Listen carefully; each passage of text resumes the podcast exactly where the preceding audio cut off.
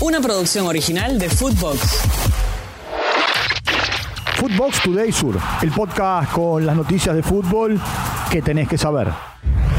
Batacazo en la bombonera. Tigre ganó a Boca 1 a 0 en el estadio Alberto J. Armando en lo que fue el debut de Lucas Pusineri como técnico de El Matador. El único gol lo convirtió el defensor central, Abel Luciati. Tigre le escapa a la zona baja del descenso, mientras que Boca, a partir de otros resultados, sigue en zona de Copa Libertadores. Escuchemos al autor del único gol. Esto dijo Abel Luciati. Que un triunfo que a nosotros nos viene muy bien, sabíamos que, que necesitábamos los tres puntos para, para volver a acomodarnos, para agarrar esa confianza y, y para afrontar todo lo que viene. También habló Jorge Almirón tras la derrota de su equipo. Lo escuchamos. Venimos de un partido bastante duro.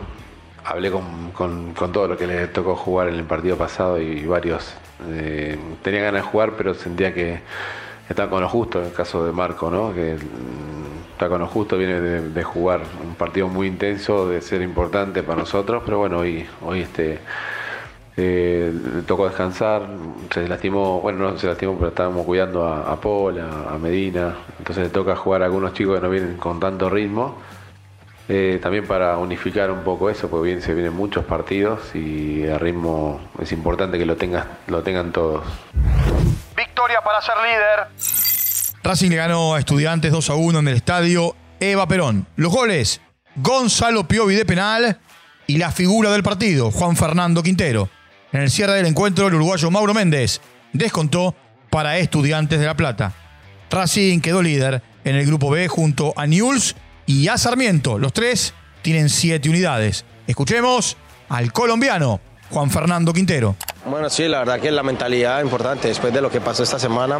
Sabíamos de que teníamos que, que seguir haciendo lo que veníamos haciendo y bueno, hoy no fue la excepción. Por fortuna eh, pudimos concretar. Al final sufrimos un poco, pero bueno, hace parte de, de la calidad también del rival. ¿no? Otros resultados, con gol de Jerónimo Rivera, Banfield le ganó en Córdoba, Instituto 1 a 0.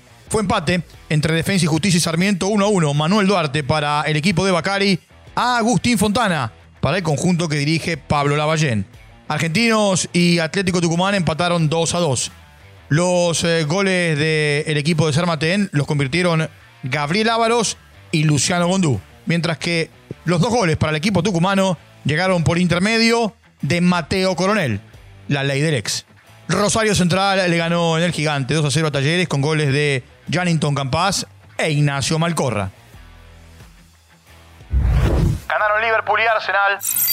En la continuidad de la cuarta fecha de la English Premier League, Liverpool le ganó 3 a 0 al Aston Villa. Alexis McAllister jugó 86 minutos, Luis Díaz 64, Darwin Núñez los últimos 26. Volvió al arco de los villanos Dibu Martínez. Arsenal venció 3 a 1 a Manchester United y quizá la novedad más importante del partido fue la lesión de Lisandro Martínez en el minuto 64. Salió por un fuerte golpe. Se lo espera en la selección argentina. Mientras que Alejandro Garnacho, también convocado por Scaloni, jugó apenas 7 minutos. En el otro partido de la jornada, Crystal Palace le ganó 3 a 2 a Wolverhampton. El único líder es Manchester City. Cuatro jugados, cuatro ganados. Tiene 12 puntos el equipo de Guardiola. El tiro del final. Por la fecha 4 de la liga, Barcelona le ganó en el cierre del encuentro 2 a 1 al Osasuna en Pamplona. El Chimi Ávila, que jugó 30 minutos, marcó el único gol para el equipo local. Hicieron su presentación Joe Cancelo y Joe Félix en el conjunto que dirige Xavi Hernández. Girona le ganó Las Palmas 1 a 0, mientras que Mallorca y Athletic Club de Bilbao empataron 0 a 0. Quedó postergado Atlético Madrid y Sevilla. El conjunto sevillano tendrá a Sergio Ramos como refuerzo en las próximas horas. El líder es el Real Madrid, tiene 12 puntos. Doblete de Lautaro. Por la fecha 3 de la Serie A, Inter le ganó 4 a 0 a la Fiorentina. Lautaro Martínez jugó los 90 minutos, marcó dos goles. Beltrán jugó 45 minutos, Nico González 54. Fue suplente Martínez cuarta y Gino Infantino jugó 36 minutos. Juventus le ganó 2 a 0 al Empoli, mientras que Torino venció como local 1 a 0 al Genoa. Y Leche en su estadio le ganó 2 a 0 a la Salernitana. Líder de la Serie A es el Milan, tiene 9 puntos. Footbox Today Sur.